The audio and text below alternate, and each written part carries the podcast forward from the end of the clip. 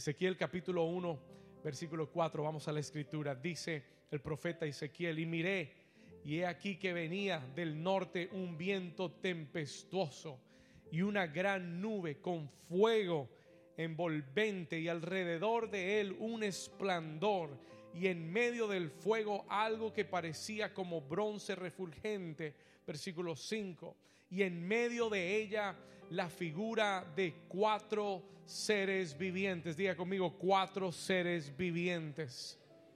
Ezequiel vio una figura de cuatro seres vivientes y esta era su apariencia. Había en ellos semejanza de hombre. Versículo 6. Cada uno tenía cuatro, léalo conmigo, cada uno tenía que cuatro caras. Cada uno de los cuatro seres vivientes, cada uno tenía cuatro caras y cuatro alas en four wings.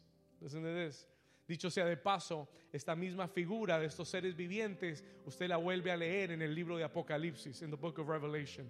Juan vio esa figura de nuevo en, en, la revelación, en Apocalipsis, en el cielo, lo mismo que Ezequiel vio, the same thing that Ezekiel saw. Ahora acompáñeme por, por favor al versículo 10, verse 10. Y el aspecto de sus caras, aquí Ezequiel describe las caras de estos seres, seres vivientes, que cada uno tenía cuatro caras. Versículo 10. Y el aspecto de sus caras, escuche esto, era, léalo conmigo por favor, era cara de hombre y cara de león y al lado derecho de los cuatro y cara de buey a la izquierda en, en los cuatro y asimismo había en los cuatro cara de qué? De águila. Vamos a leer el versículo 11. Y así eran sus caras. Y tenían sus alas extendidas por encima cada uno dos, las cuales dice, las cuales se juntaban y las otras dos cubrían sus cuerpos. Lea el versículo 12 conmigo. Y cada uno caminaba derecho hacia adelante, hacia donde el Espíritu les movía que anduviesen, andaban y cuando andaban no se volvían. Wow. What does that mean? Eso es tremendo. That is so powerful. Cuatro seres vivientes, cada ser viviente con cuatro caras, cara de hombre, cara de buey, cara de león y cara de, diga conmigo, águila. En el día de hoy vamos a comenzar esta serie. We're going to begin this series como las águilas. Antes de sentarse, mire a su vecino y dile, te veo cara de águila. Amén. Amén. Puede tomar su lugar. You could be seated this morning. Te veo con cara de águila. Algunos son aguiluchos, otras son águilas doradas. Déjeme explicarle algo. Let me explain something. Hace unos dos meses atrás, le voy a contar de dónde viene este mensaje. Le voy a explicar un poquito de trasfondo. Hace como dos meses atrás, about two months ago, estábamos en una reunión con nuestro liderazgo. Estábamos en oración, adorando al Señor. We were praying in worship. Y en un momento la presencia del Señor cayó muy fuerte. The presence of the Lord came down so strong muy fuerte sobre la reunión y el Señor comenzó a darme una palabra profética para, para, el, para, el, liderazgo. The Lord began to give me a prophetic word for the leadership y me dio una palabra para la iglesia. Eh, la palabra decía algo así. yo traté de mirar ese día lo que se habló y lo resumí en esto. Eso es lo que la palabra decía ese día, esa reunión de liderazgo, hace como dos meses atrás la palabra del Señor nos decía, viene un cambio de naturaleza para este ministerio. Y el Señor nos decía, se terminarán los años del arduo trabajo, de tener que abrir camino y de arar la tierra. El Señor decía, 12 años han arado, pero viene un cambio de naturaleza y ya no más será un ministerio como el del buey ahora será un ministerio como el del águila, para levantarse a nuevas alturas, para volar más alto de lo que han soñado, para ver el fruto cosechado, para ver aceleramiento, crecimiento y multiplicación. ¿Cuántos dicen amén? Cuando yo oí esa palabra del Señor que no estaba en mis notas, ni la había pensado, ni la había estudiado, ni estaba en mi mente, cuando oí esa palabra del Señor que nos habló esa palabra, inmediatamente mi espíritu fue a Ezequiel capítulo 1, donde yo entendí que este ser viviente tiene cuatro aspectos. It has four faces. Cada uno de esos cuatro seres vivientes tienen cuatro caras. Y inmediatamente entendí que una de las caras era la cara del buey, pero otro ángulo, otra dimensión era la cara del águila. It was the face of an eagle.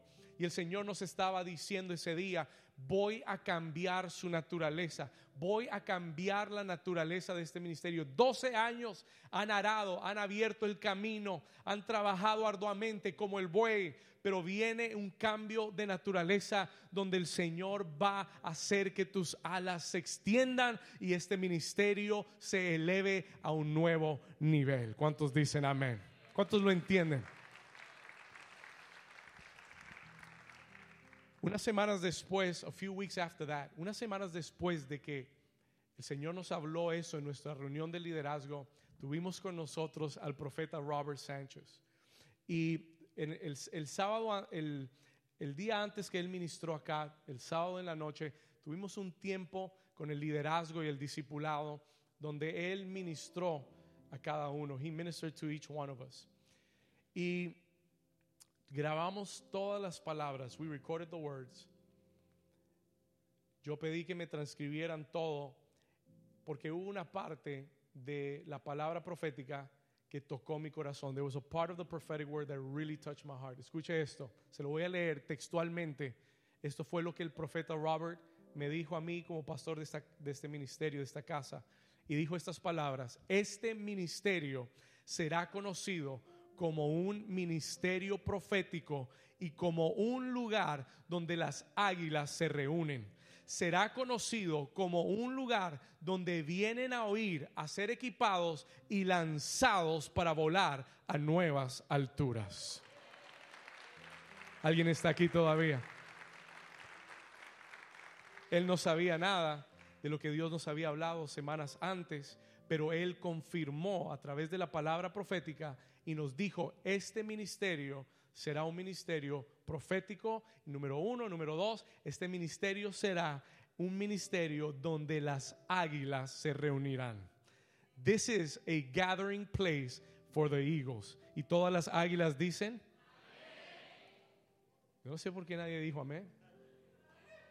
Es, ay, por ahí sonó un águila, por ahí sonó un águila. Este es, este es un lugar, listen to this, this is a place, este es un lugar donde Dios va a comenzar a reunir las águilas. Yo se lo decía hace unas semanas, amén, gracias Señor. El Señor dijo amén también. El Lord said amen. Hace unas semanas atrás yo le decía, e, hay muchas iglesias buenas, hay iglesias de gran enseñanza, hay iglesias con muchos buenos programas. Dios ha escogido esta casa para ser una casa profética y Dios va a reunir las águilas. Y águilas quieren decir líderes creyentes que están en otro nivel. Believers that are going to another level. Amen. ¿Alguien lo entiende? Dios va a reunir en este lugar personas que son águilas. People that are eagles. ¿Cuántas águilas dicen amén? Ahora, yo sé que usted, wow, todo esto, primero la palabra liderazgo, después la palabra profética del, del profeta Robert. Y una semana después de que el profeta Robert estuvo acá, viernes en la tarde, voy llegando a mi casa de la oficina. I'm getting home from the office. Y estoy, I'm pulling up to my driveway.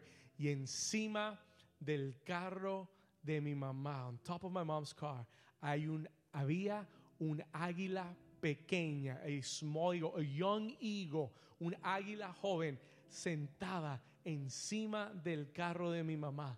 I took some pictures, tomé fotos, se las envié al equipo para que lo vieran. Y, alguien respondió y dijo, dijo, pastor, las águilas se han comenzado a juntar. yo dije, Señor, qué cosa tan inusual. What an unusual thing. Y a cada persona que se lo enviaba se quedaban sorprendidos. They were just amazed. No, era, no es un ave cualquiera, era un águila joven. It was a young eagle. Stand de todos los lugares sobre el carro de mi madre de, todos los, de todas las horas que pudo haber llegado a la hora que yo llegué para verla. Y aun cuando salí del carro, la miré y estaba ahí, no se espantó, estaba ahí todavía, me miraba y would look at me. Como para intimidarme. I know who you are. And I know who I am. ¿Alguien dice amén? Vamos a darle ese aplauso fuerte al Señor. Diga conmigo, las águilas se han comenzado a juntar. The eagles have begun to gather. The eagles have begun to gather. ¿Sabe? Mientras yo estudiaba este mensaje, entendí que Dios tiene algo con las águilas. Hay ciertas figuras, escuche esto, hay ciertas figuras, hay ciertos animales en la Biblia, hay ciertas figuras en la Biblia que Dios le gusta, que Dios usa continuamente. He will use continuously. Y usted dice, ¿para qué? Romanos 1 nos dice para qué. Él dice que hay cosas terrenales que ilustran cosas espirituales. Él dice que Él ha puesto en la naturaleza, He's put in nature, características de Él que de otra forma no entenderíamos. De otra forma, si no tuviéramos una figura natural, sería muy difícil comprender porque está en un plano espiritual. Entonces Dios usa la naturaleza y las figuras en la naturaleza y hay figuras que Él ama muchísimo. Hay animales, escúcheme, animales que existen en el cielo. Porque cuando yo leo esto, yo me doy cuenta, wow, el león es algo que Dios ama. Carlos, por eso dice que Jesús es el león de la tribu de Judá. ¿Cuántos han oído eso? Compara a Jesús después como el cordero y él. El cordero es otro de esos animales that he loves. Cordero y el león. Estas cuatro figuras, these four figures. ¿Cuántos quieren aprender un poco de estos cuatro seres vivientes? ¿Quiere que le dé algo o, o saltamos al águila? Ok, escuche esto. Todo, ok, aquí va todo. Estas figuras revelan, estos seres vivientes que leímos en Ezequiel capítulo 1, revelan aspectos de la naturaleza de Dios. Y no solamente son aspectos de la naturaleza de Dios, son aspectos de la naturaleza de la iglesia. ¿Alguien está aquí? Are you getting this? Are you writing this down? Se lo voy a repetir una vez más. These four living creatures are not just they're aspects of God's nature.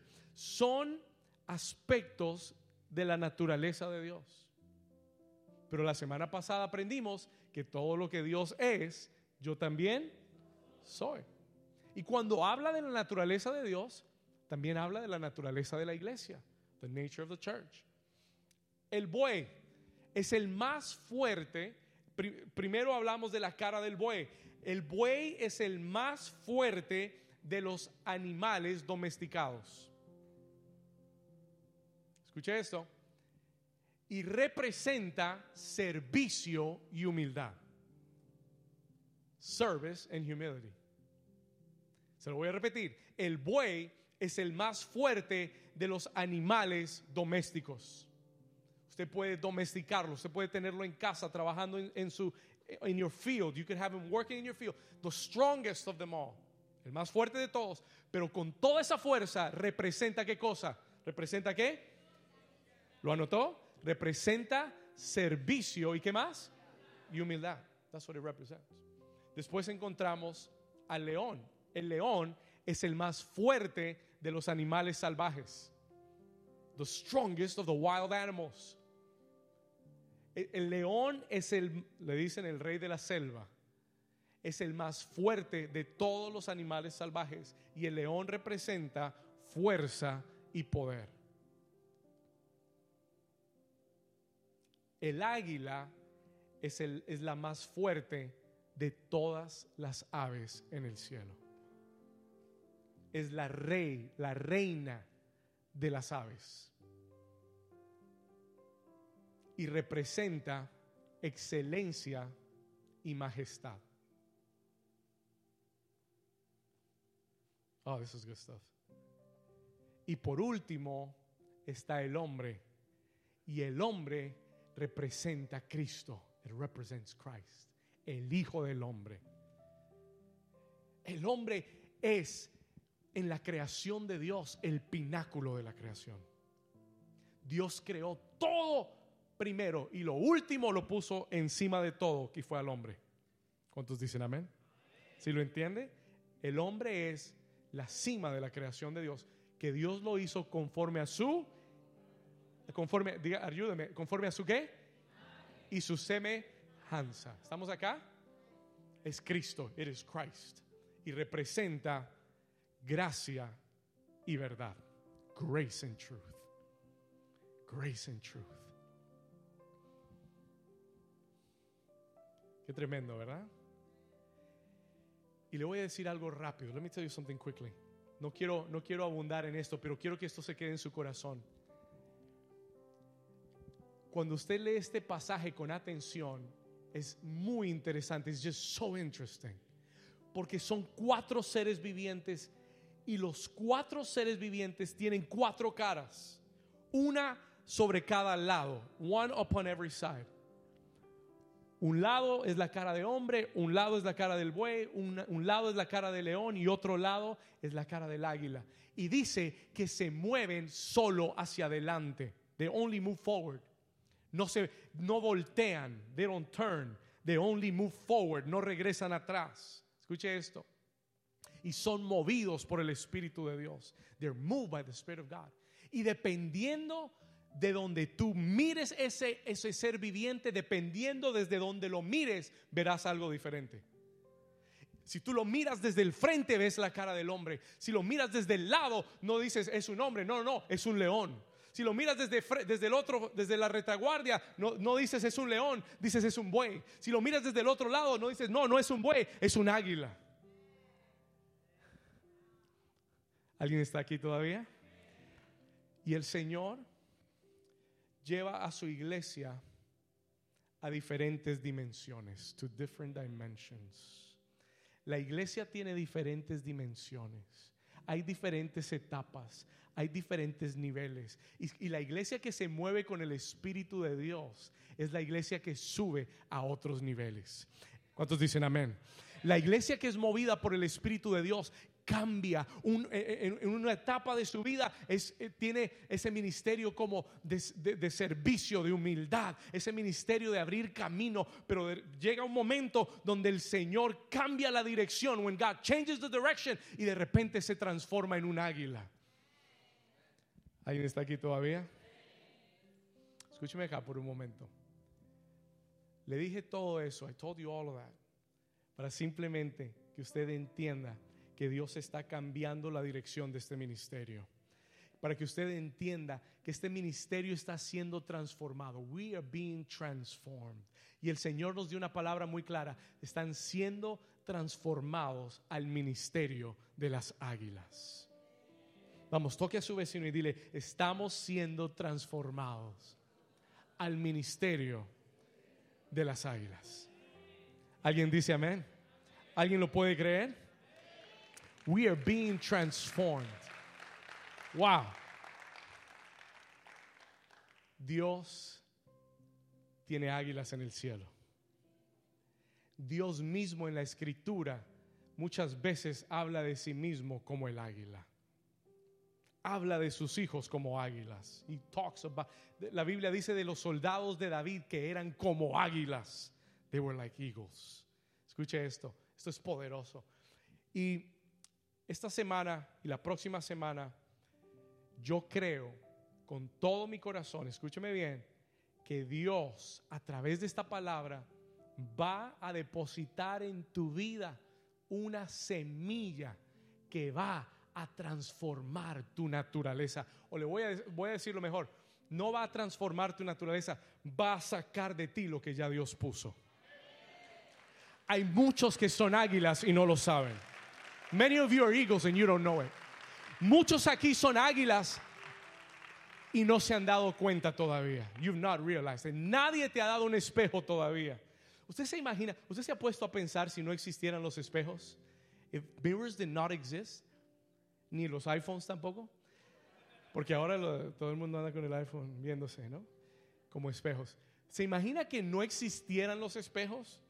Tú no sabrías cómo eres. You would not know how you are. No sabrías cómo eres físicamente, al menos que la gente te lo diga. Y espiritualmente hay mucha gente que no sabe quién es. Espiritualmente, mucha gente es lo que otros le han dicho que es. ¿Alguien está aquí? Y tú crees que lo que han dicho de ti es verdad porque nunca te has mirado en el espejo, because you've never looked in the mirror. Pero hoy Dios te va a dar un espejo. Santiago dice que el espejo que tenemos espiritualmente es la palabra de Dios. It's the word of God. Y cuando tú te miras, when you look at yourself in the word, cuando te miras en la palabra y comienzas a darte cuenta que Dios te ha dado alas, tú dices, yo soy un águila. Hay una historia que escuché hace muchos años atrás de un huevo de águila que por accidente cayó del nido del águila y terminó rodando y terminó parando en el nido de una gallina. Y la historia dice que pasado el tiempo la gallina incubó todos los huevos juntos y todos salieron. de all came all hatched. Y salieron las gallinitas y el, y el aguilucho. And the eaglet came out. Y toda su vida el aguilucho se, crió con sus hermanitos, las gallinitas, los pollitos. Y toda su vida él aprendió a mirar hacia el suelo, a comer en el suelo. Él aprendió que él no estaba destinado a volar. Un día, cuando él vio un ave gigantesca en los cielos, le dijo a sus hermanitos, las gallinitas, les dijo, ay, que, pudiéramos nosotros volar como, como esas aves. Y las gallinitas le dijeron, no sueñes hermano, no sueñes. Nosotros no estamos hechos así. Nosotros no estamos destinados para llegar a esas alturas. Nosotros somos gallinas. We are chickens. Y, nosotros nos vamos a quedar en este corral el resto de nuestra vida y vamos a poner huevos el resto de nuestra vida. Y esa águila vivió frustrado toda su vida creyendo que era lo que sus hermanitos, su entorno, su medio ambiente, sus amigos, sus compañeros de trabajo, sus padres, sus tíos, sus primos le dijeron que era. Toda su vida frustrado. ¿Por qué? Porque creyó lo que otros le dijeron que era pero algo dentro de él mismo le decía, tú puedes, tú estás hecho para eso, tú tienes algo diferente. Y muchos de ustedes han sentido internamente el deseo de ir más alto, el deseo de volar por encima de las circunstancias y no sabes cómo. Hoy Dios te trae un espejo para mostrarte que tú eres un águila. Alguien le da un aplauso fuerte al Señor.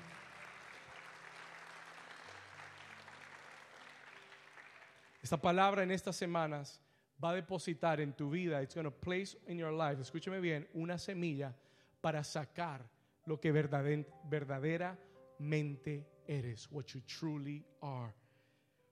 Dios está cambiando y va a cambiar la naturaleza de esta iglesia y la naturaleza de tu vida. Yo quiero enseñarle en estas dos semanas cinco características bíblicas. I'm going to teach you five Bible qualities, cinco características bíblicas de las águilas. ¿Cuántos están listos? Hoy vamos a ver algunas, la próxima semana terminamos el resto. I want to teach you five. No cinco inventadas, cinco características bíblicas, Bible qualities of eagles. ¿Cuántos están listos para aprender? Si usted tiene su cuaderno, sáquelo. Si tiene sus notas, sáquelo. Si puede anotar esto, sáquelo This is going to change your life. Esto va a cambiar tu vida. Número uno, number one. Come on, let's talk about eagles. Vamos a hablar de las águilas. ¿Cuántos están listos? ¿Cuántos águilas hay acá? Gloria a Dios. Estamos en el lugar correcto. Muy bien. Escuche esto. Número uno, number one. Escriba esto. La primera característica de las águilas es que las águilas hacen sus nidos sobre las rocas. Please write that down. Las águilas hacen sus nidos no sobre los árboles, sobre las rocas. They built their nests on the rocks. Por favor, vaya conmigo al libro de Job, capítulo 39. Anote esta cita, la vamos a poner arriba. Anótela, Job, capítulo 39, versículo 27 al 28. Yo le dije que todo esto que le voy a enseñar es bíblico. All of this is biblical.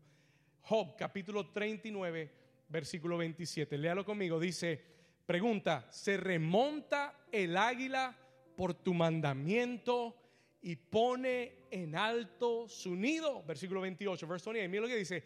Ella, ah, ¿de quién está hablando acá? Ella habita y mora. Diga conmigo, habita y mora. ¿En dónde? En la peña, en la cumbre del peñasco y de la roca. ¿Cuántos dicen amén? El águila pertenece a las alturas y por eso no busca hacer su nido en la tierra. It doesn't build its nest on the ground.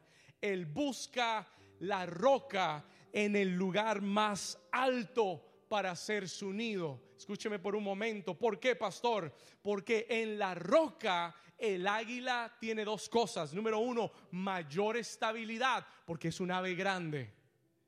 It is a big bird. Escúcheme esto.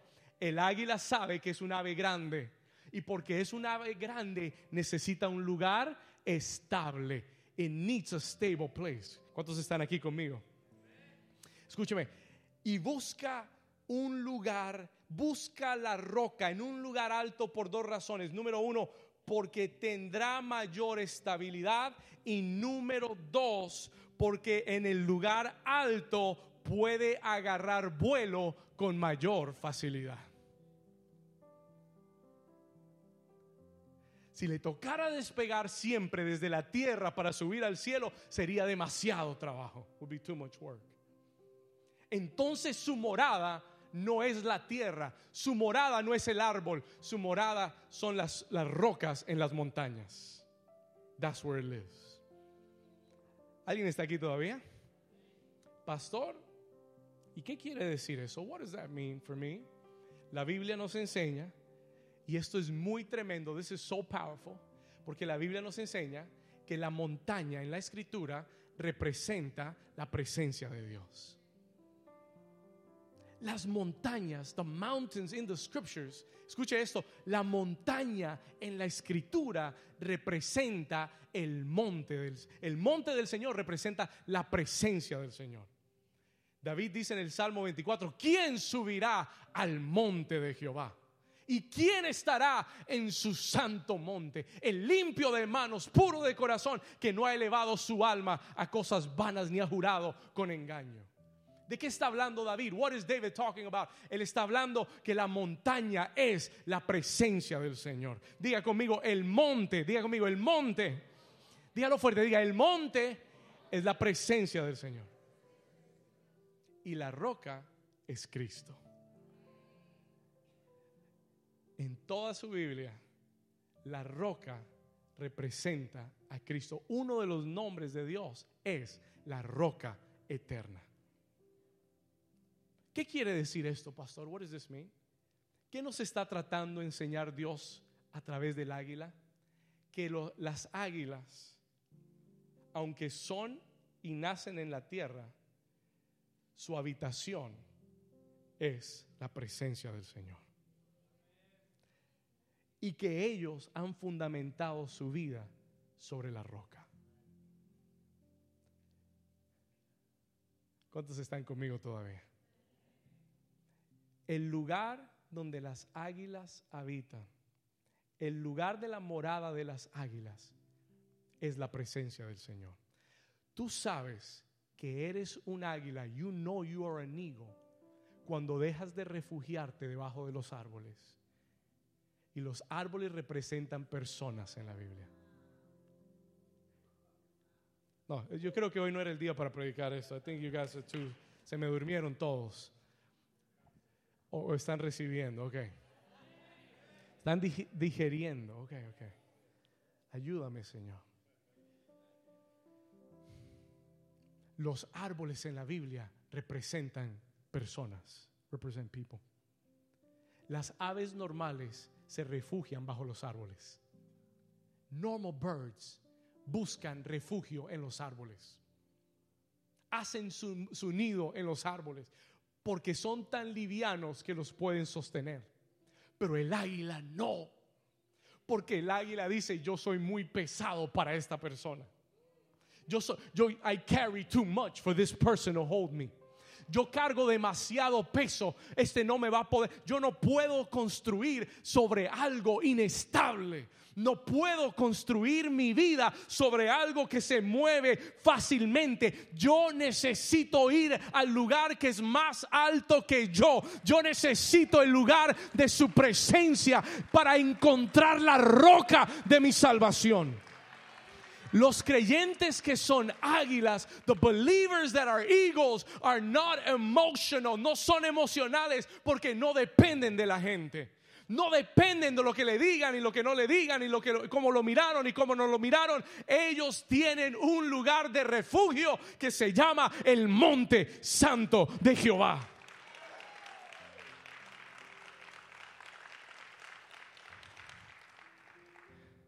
Y, sea lo que sea que viene a su vida, ellos saben, ese es mi hogar, that is my home.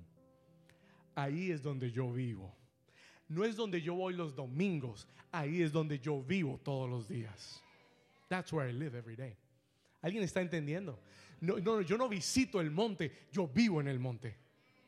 Yo no, yo no paseo y, y veo cómo está el monte. No, no voy de vez en cuando. No, las águilas viven en la presencia del Señor. They live in the presence of the Lord.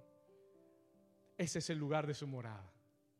Esté lloviendo o esté soleado, ese es el lugar de mi morada. Esté contento o esté triste, ese es el lugar de mi morada. Venga un huracán o venga vacaciones, ese es el lugar de mi morada. I live in the presence. Mi refugio es la presencia del Señor. ¿Alguien está aquí conmigo? Se lo puedo mostrar en la escritura. ¿Cuántos lo quieren ver más? You want to see it deeper? David lo sabía. David es uno de los hombres más tremendos en la Biblia. Y David conocía cosas de Dios. David knew things about God que muchos creyentes hoy con toda la Biblia y todo lo que tienen no conocen de Dios.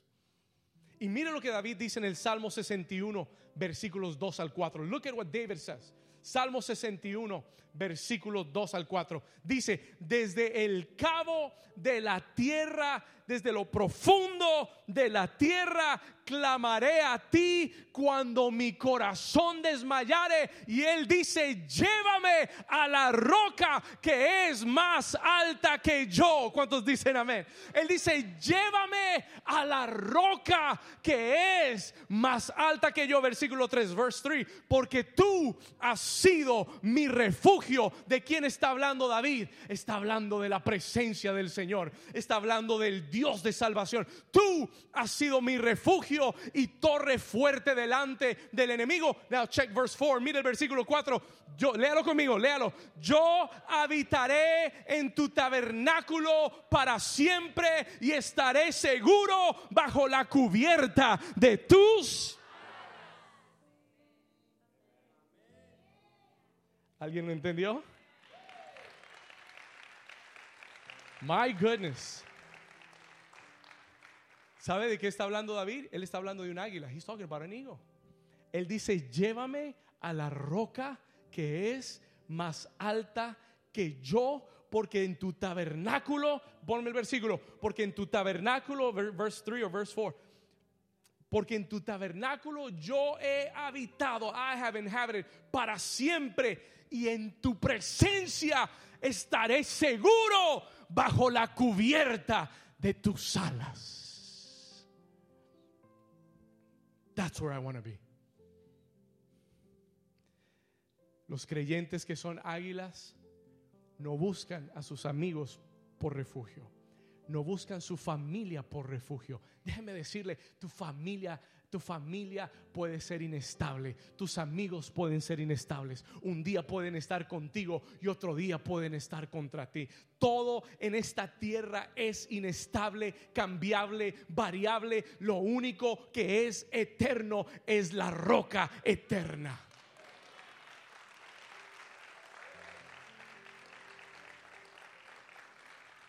Las águilas saben su lugar de refugio. They know their place of refuge. Viven en la presencia de Dios. Su habitación, su hogar, su lugar de refugio es la presencia del Señor. El cristiano águila es el que aprende a construir su casa, su nido sobre la roca. Upon the rock. Y como si fuera poco, Jesús en el libro de Mateo, en el capítulo 7, nos enseña que el creyente sabio debe aprender como el águila a construir su casa sobre la roca. Vamos a ir ahí rápidamente. Mateo capítulo 7, Matthew chapter 7, verse 24. Póngale mucha atención. Todo está conectado, toda la Biblia está conectada de principio a fin. Dice Jesús, Mateo 7, 24 Cualquiera pues que me oye estas que Ayúdeme acá. Cualquiera que me oye estas palabras y no solamente las oye, sino que las que las hace, le compararé a un hombre prudente que, que, que, hizo. Edificó su qué? Su nido, su casa, su habitación sobre la roca. ¿De quién está hablando Jesús? No de cualquier creyente que viene a la iglesia, no de cualquier cristianoide que se sienta en una reunión de domingo. He's talking about the eagles. Él está hablando de las águilas. Él dice, el que me oye y el que lo practica, el que lo oye y el que hace lo que oye, será como un hombre prudente que edificó su casa sobre la roca, versículo 25, verse 25. Mire lo que dice, descendió la qué? Conmigo, descendió la lluvia, vinieron los ríos, soplaron vientos, golpearon contra, vino Ian, sopló con todo su furor, golpearon contra aquella casa, pero esa casa no cayó porque estaba fundada sobre la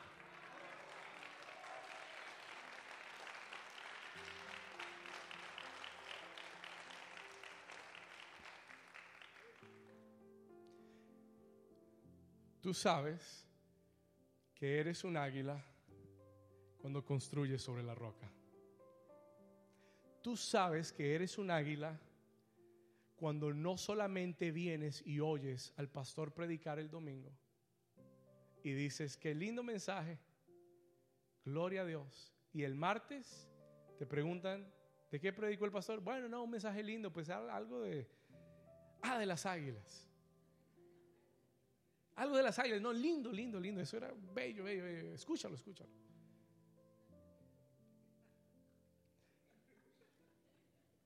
¿Cuántos saben que es verdad?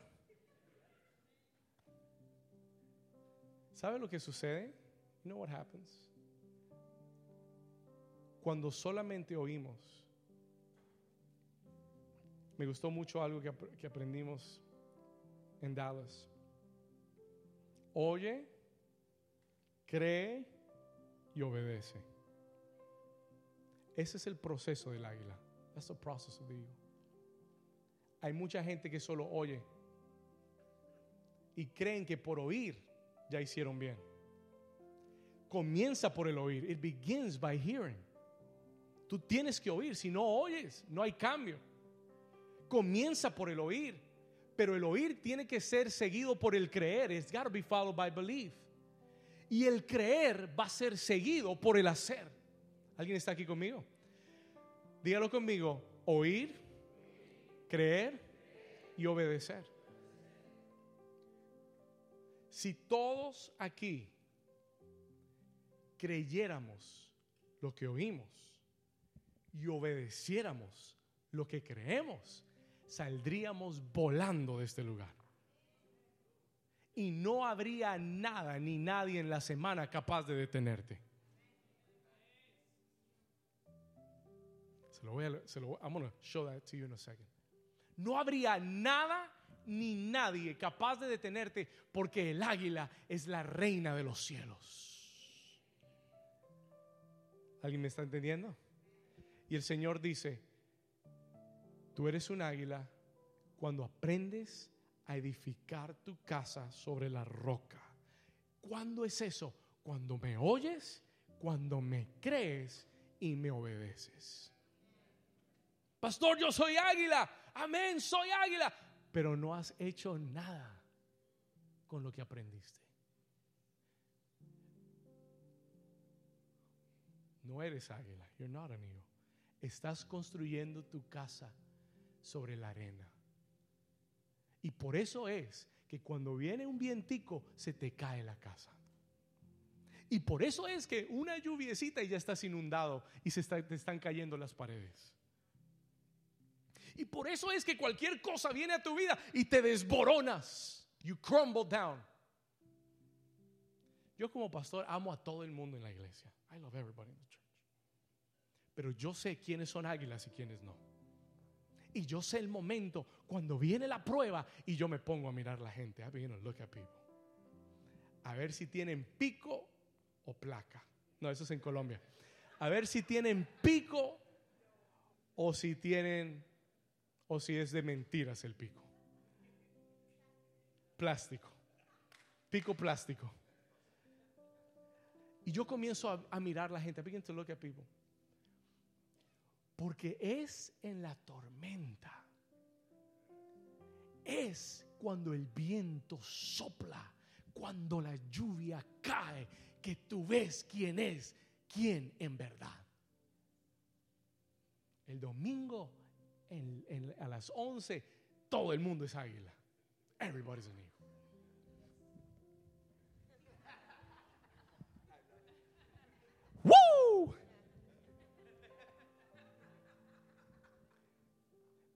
El lunes en la mañana hay muchas gallinas en casa.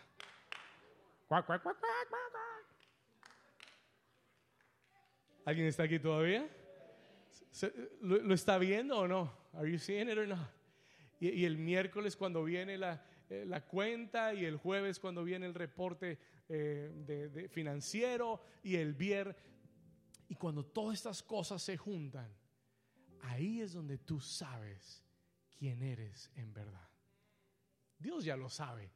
Él solamente permite que tú lo veas. He only allows you to see it. La buena noticia es que Dios va a cambiar tu naturaleza a la de un águila. La buena noticia es que Dios te trajo acá no para que sigas en el corral con las gallinas. Dios te trajo acá para sacarte del corral. ¿Cuántos dicen amén? Vamos, denle un aplauso fuerte al Señor. Toca al vecino y dile, no sé tú, pero yo soy un águila. I don't know about you. I'm an eagle. Come on, look at him like an eagle. Dígale, yo soy un águila. I am, I am, I am. Diga, yo soy un águila. ¿Cuántos dicen amén? ¿Alguien lo está entendiendo? Ay, Dios mío, si tu casa se cae es porque no estaba en la roca. If your house falls apart, you were not on the rock. Y por eso el Señor te dice esta mañana, construye tu vida sobre Cristo. Amén, pastor, yo voy a construir mi vida sobre Cristo. Haz lo que la palabra te enseña a hacer.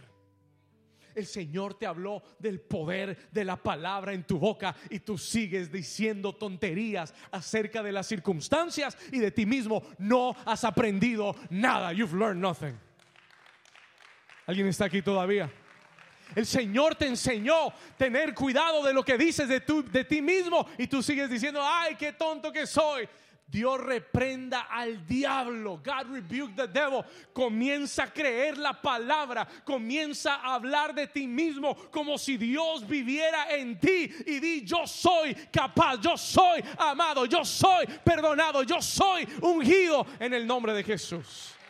Vamos a darle ese aplauso que se oiga en toda esta ciudad.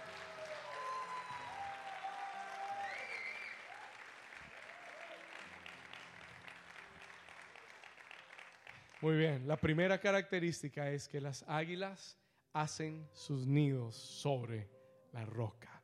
Ellas construyen su casa en la roca y su roca está en el monte, en la presencia del Señor. Y no es que uno sea sobre espiritual. Es que el mundo espiritual se ha vuelto más real que el mundo natural. Yo me paro acá con toda autoridad para hablarle de lo que le estoy hablando. Mire, a mí me ha pasado todo lo que a usted le ha pasado y más. Y el doble, el triple. I've been there.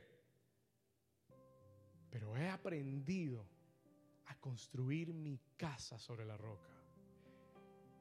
Yo he venido a la iglesia, yo he predicado sintiéndome mal, mareado, con ataques de pánico. Yo he venido a la iglesia cuando se, cuando se llevaron el carro de mi mamá y estaba, no sabíamos dónde estaba, no importa, lo encontramos después. Primero la presencia de Dios.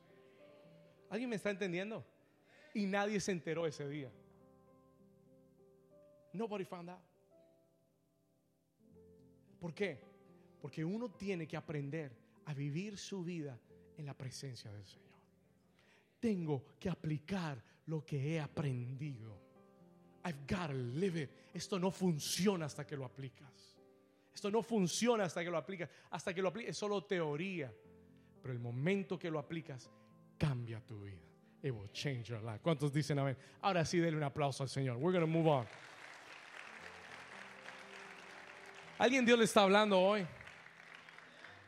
Solo tres, gloria a Dios. Muy bien. Dios, ¿y por qué Dios nos da esto? Why does God give us this? Porque Él quiere cambiar. Él quiere sacar de nosotros esa naturaleza de águilas, that nature of the eagles. Segunda característica, second characteristic of the eagles. Anote esto, por favor. Write this down. Anote esto. Sencillo, pero muy profundo. Escríbalo. El águila está creada para las alturas. Please write that down. ¿Sabe qué me, sabe qué me asombra? Pensar que el águila nace en la tierra, pero vive en los cielos. I love that. El águila nace en la tierra, pero está creada para los cielos. Su morada son los cielos, su delicia son las alturas. El águila es feliz cuando está volando. You are meant for the heights. Vamos a ir al libro de Isaías, capítulo 40, Book of Isaiah, chapter 40. Un texto muy conocido, muy famoso, pero muy mal interpretado. Se lo voy a, enseñar. I'm going to teach this to you right now. Isaías capítulo 40, versículo 31. El águila está creada para qué? Ayúdeme, el águila está creada para las alturas. Isaías 40, 31. Mire lo que dice. Listen to this carefully. ¿Lo puede leer conmigo? ¿Cómo dice? Pero los que esperan a Jehová tendrán que nuevas fuerzas. Y mire lo que dice, los que esperan a Jehová serán como las que levantarán alas como las... ¿A qué compara a los que esperan a Jehová? A las águilas. Dice, escuche esto, tendrán nuevas fuerzas, levantarán alas como las águilas, correrán y no se cansarán, caminarán y no se... Ayúdeme, no sé.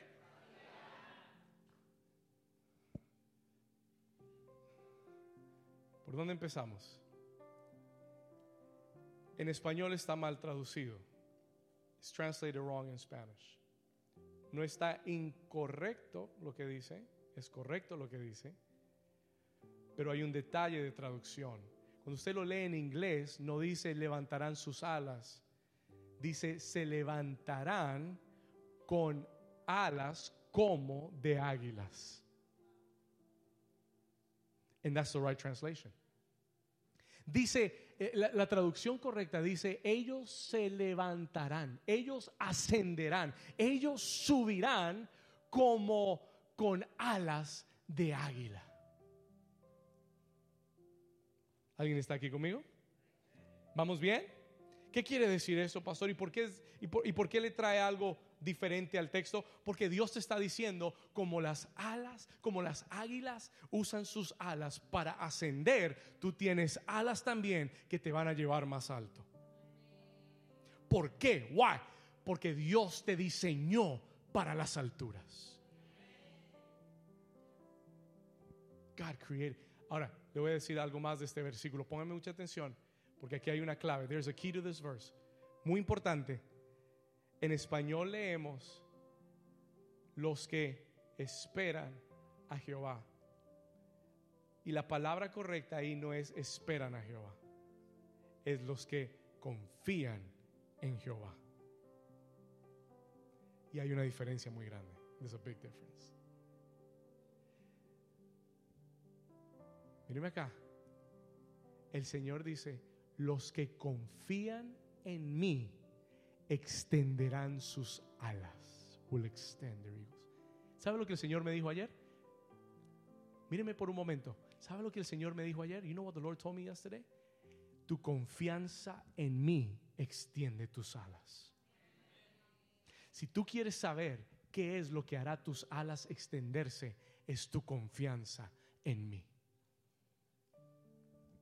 Hay una diferencia muy grande entre esperar y confiar.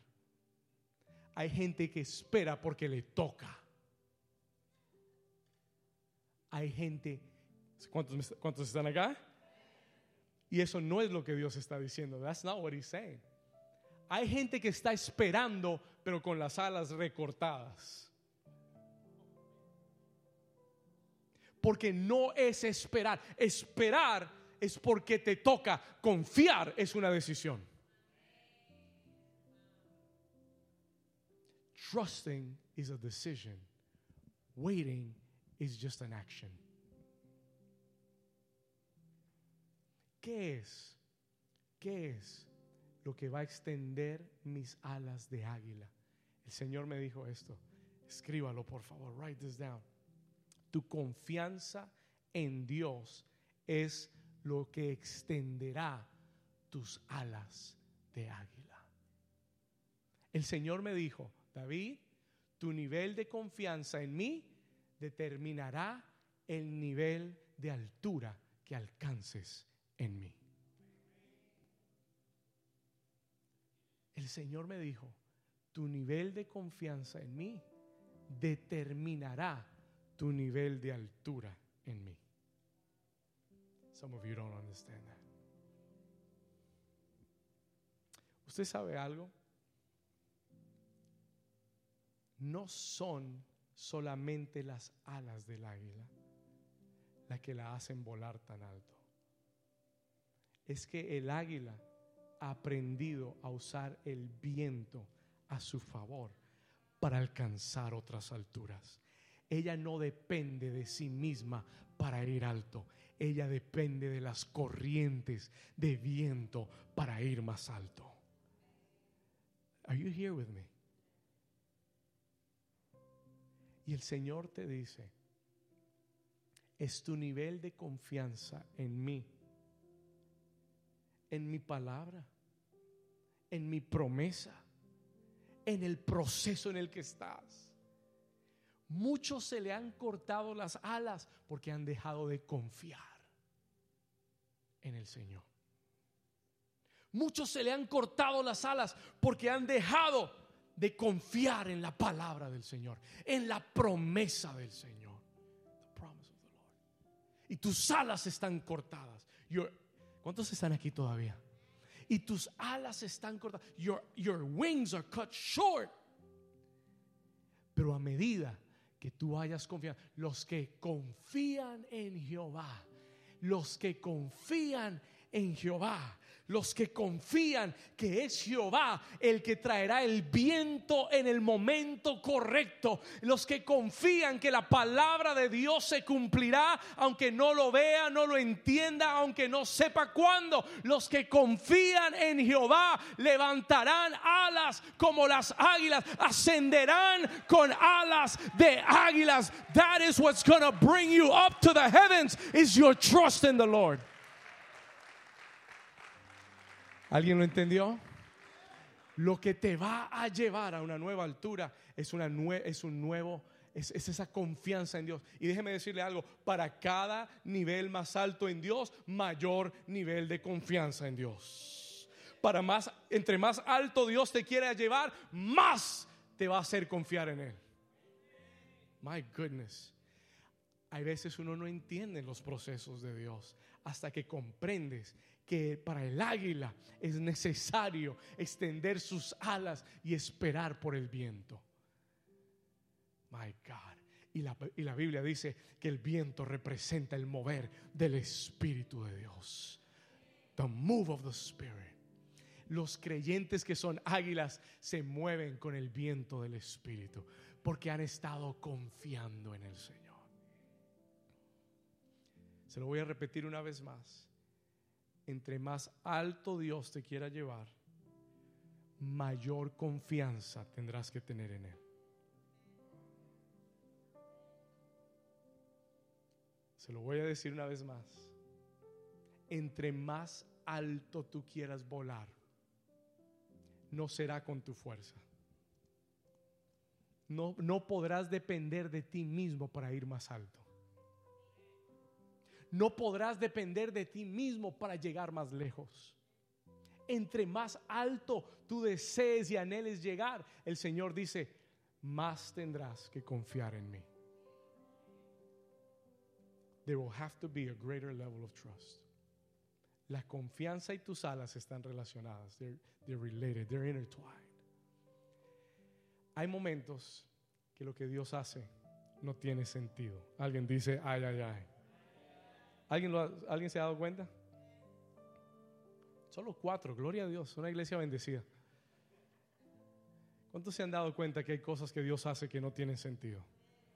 Que uno se pregunta, ¿será que Dios sí eh, sabe lo que hace? Déjeme contarle algo de las águilas. Estamos hablando que están creadas para las alturas. They're built for the heights. Listen to this. Escuche esto rápido. Escuche con atención. Fascinante lo que sucede con las águilas. Fascinante. Cuando las águilas nacen, su madre las lleva al nido. Y ahí la mamá águila todos los días le trae la carnecita a las aguiluchas. Los calienta, los cuida, los alimenta. Ellos están ahí puntual a las 12 todos los días esperando el lunch. Y viene la mamá y se los trae todos los días. She brings the lunch over. Y esas aguiluchas están felices, están en un avivamiento. Eso es un avivamiento. It's a revival. Todo le está saliendo bien. Todo está perfecto. Todo está hermoso. Todo está lindo. Hasta que un día la mamá águila se vuelve loca. She goes crazy. She loses her mind un día la mamá águila llega al nido y comienza a extender sus alas y a revolotear y despedaza el nido de, donde están las aguilitas y comienza a tomar una por una, las levanta en el pico, las lleva a una altura y las suelta desde la altura. Y el, y el aguilita en desesperación, en ansiedad, en angustia, dice, mi mamá se enloqueció y va cayendo y no sabe qué hacer. Y el águila viene corriendo, volando hacia abajo y la recoge sobre sus alas. And he picks it up under his wings y la vuelve a subir. And he picks it up again y la vuelve a soltar. And he drops her again. Y el aguilita no sabe lo que está sucediendo. Y el águila regresa y repite el proceso. ¿Por qué, pastor? ¿Por qué se volvió loca? No, no se volvió loca. Lo que está tratando de enseñarle a su hijo es que tiene tiene alas para volar.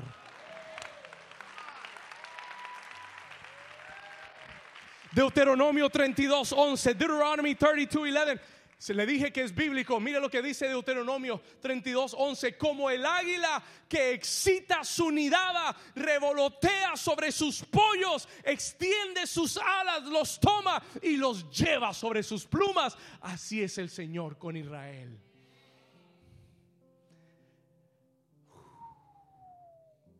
Hay días que yo no entiendo lo que Dios está haciendo. Señor, ¿por qué me, yo estaba lo más de cómodo? Lo más de tranquilo. Estábamos en avivamiento. Señor, todo me estaba saliendo bien. Y el Señor viene un día. Tú piensas que es el enemigo, pero el Señor lo permite. Y el Señor viene un día y, destruye el nido donde estabas y comienza a, a elevarte y a soltarte. Tú dices, Señor, me, dejaste, me abandonaste, Señor, ¿qué está pasando? Y tú vas cayendo, orando, desesperado, Señor, acuérdate de mí, Señor, ¿qué hice mal? Señor, misericordia. Y de repente viene, y te levanta y tú dices, ay, gloria a Dios. Y vuelves a caer. Y te levanta otra vez. Y dice, dice, dice, que repite lo mismo unas cinco o seis veces, five or six times, repite el mismo proceso hasta que la aguilita se dé cuenta lo que tiene que nunca se había dado cuenta para qué servía.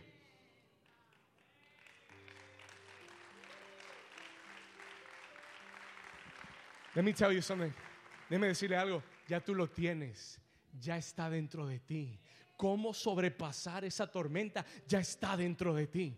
Ya Dios puso en ti la habilidad para sobrepasar todo momento difícil, toda tentación, toda prueba, toda tormenta, todo viento que venga. Ya la habilidad de sobrepasarlo está dentro de ti. No has aprendido a usar tus alas todavía, pero el Señor usa las circunstancias para enseñarte que tienes alas para volar. Los que tengan alas, que le den un aplauso al Señor.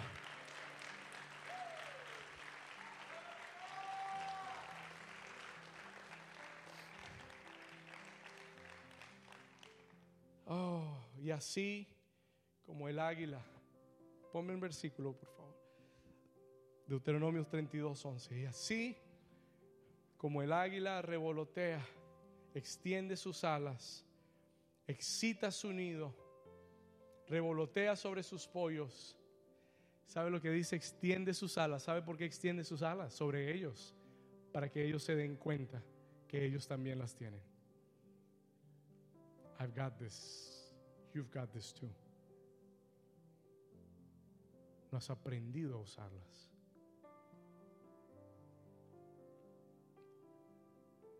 Muchos de ustedes ya van en la 20 veces y todavía no han sacado las águilas, las alas. You have to learn. You have to learn. Y hasta que no aprendas, Dios no, Dios no te va a dejar de subir y soltar. Until you learn. If it's going to take 20 years, He's going to do it 20 years. If it's going to take you 40, He's going to do it 40 years. Dios tiene todo el tiempo del mundo.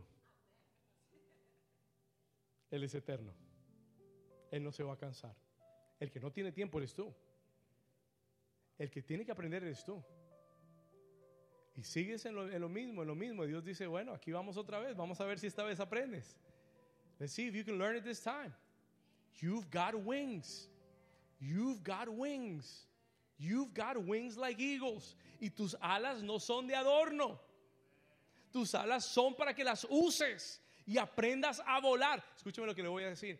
El águila aprende también usar esas alas, que cuando vienen las tormentas y todas las demás aves buscan dónde refugiarse, they look where. Todas las demás aves buscan refugios en la tormenta, debajo del árbol, debajo de esto, debajo del otro, excepto el águila. Excepto el águila es el único que no busca refugio, porque es el único que puede volar por encima de la tormenta.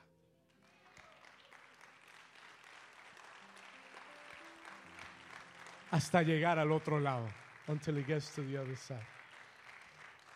La tormenta vino, pero él la sobrepasó. He surpassed it, porque puede volar por encima de ella. No es una víctima de las cosas que le suceden. Es más que vencedor en Cristo. No vive, aunque la tormenta le llegue, no vive con la mirada en las cosas de la tierra. Su mirada está en las cosas de arriba. El águila está sentado juntamente con Cristo en lugares celestiales sobre principados y potestades y gobernadores de este siglo y sobre todo poder en esta tierra. El cristiano, el creyente que es águila, sabe que Él está sentado en un lugar de autoridad y que la tormenta pasará y Él saldrá victorioso. come on. Dale ese aplauso fuerte al Señor en este día. Voy a terminar. I'm about to finish. ¿Cuántos Dios les ha hablado hoy? I'm about to finish. Escuche esto. Cuando eres águila, Dios te va a sacar de tu comodidad. God will take you out of your comfort. El que se queda en la comodidad, los que se quedan en la comodidad son las gallinas.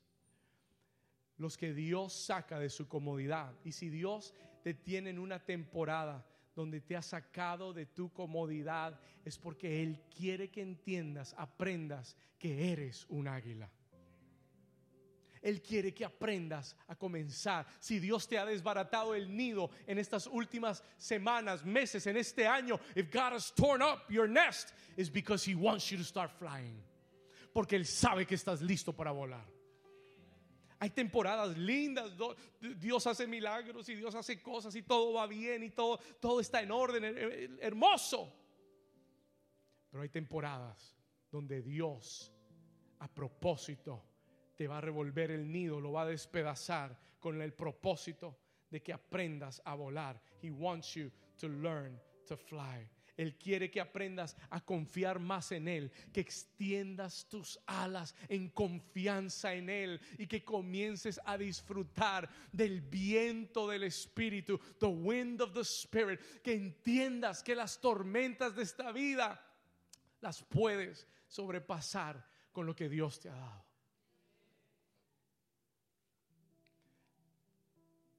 Y el Señor me dijo que te dijera, Lord told me to tell you today. Cierre sus ojos por un momento. Just close your eyes for a moment. Siento la presencia del Señor. A medida que aprendas a confiar. Escucha esto. A medida que aprendas a confiar en Él comenzarás a extender tus alas. El Señor le dice a alguien en esta mañana, estás hecho para las alturas. Tu familia posiblemente nunca lo entendió de ti. Tal vez tu entorno, maybe your surroundings, never told you that. Nunca te lo mostraron. Tal vez no, es lo que te han dicho en tu vida. Tal vez no es lo que has experimentado en tu vida. Maybe it's not what you've experienced in your life. Escúcheme. Pero el Señor, el papá de las águilas, te dice en este día, He tells you today, estás hecho estás creado, estás diseñado para las alturas. You have been created, you have been designed, and you have been destined. Escuche, lo voy a decir de nuevo, ha sido creado, ha sido diseñado y ha sido destinado para las alturas. En esta temporada, Dios te va a llevar más alto. God will take you higher. Pero aquí va, escúchalo bien. Somebody needs to hear this word. El Señor te dice, deja de rodearte de gallinas. Sal del corral. Muchos de ustedes no han volado todavía porque se han rodeado incorrectamente. Lo que oyes, la gente con la que estás, it has to change. Muchos no han extendido sus alas porque no han confiado en el nivel que Dios quiere que confíes. Pero en el día de hoy, la palabra del Señor está sobre tu vida. The word of the Lord is over you. El Señor declara de ti quién Él dice que eres, who He says you are. Señor, tu palabra, tu presencia está en este lugar. Your word and your presence is in this place. Con tus manos levantadas ahí donde estás, with your hands raised. Con tus manos levantadas ahí donde estás, just lift up your hands. Worship team, if you can be here with me.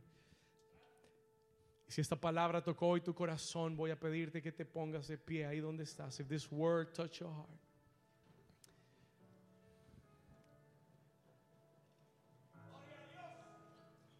Gracias, Señor. Levanta tus manos ahí donde estás. Lift up your hands where you are. Gracias, Señor. Gracias, Señor.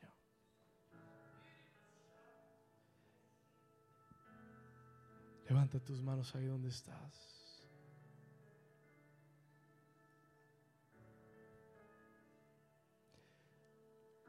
Las águilas hacen sus nidos sobre la roca. Su habitación es la presencia del Señor. Las águilas están creadas para las alturas, pero es tu confianza en Él lo que hace extender tus alas. Es tu confianza en su proceso, es tu confianza en su palabra cuando no tiene sentido, cuando Él ha despedazado tu nido, cuando te ha levantado y te ha sentido que te ha dejado caer y no entiendes por qué. El aguilita no lo entiende. El águila, la madre siempre lo rescata, siempre lo salva. Él no entiende lo que está pasando. He doesn't understand. Pero hay un momento donde la aguilita tiene que decir, esta es mi mamá. Ella sabe lo que está haciendo. She knows what she's doing. Hay algo que tengo que aprender. Hay algo que tengo que sacar de esto. Hay algo que ella me está mostrando. Hay alas que están pegadas a mí que tengo que usar. Voy a confiar en su palabra. Voy a confiar en su proceso. Voy a confiar en lo que Él está haciendo. Y voy a declarar en el nombre de Jesús que yo me levantaré. Vamos iglesia. Este es un buen momento para comenzar a levantar tu voz y decirle Señor yo me levantaré. I will rise up. Me levantaré levantaré como águilas con alas de águila. Correré y no me cansaré. Caminaré y no me fatigaré. En el nombre de Jesús, en el nombre de Jesús.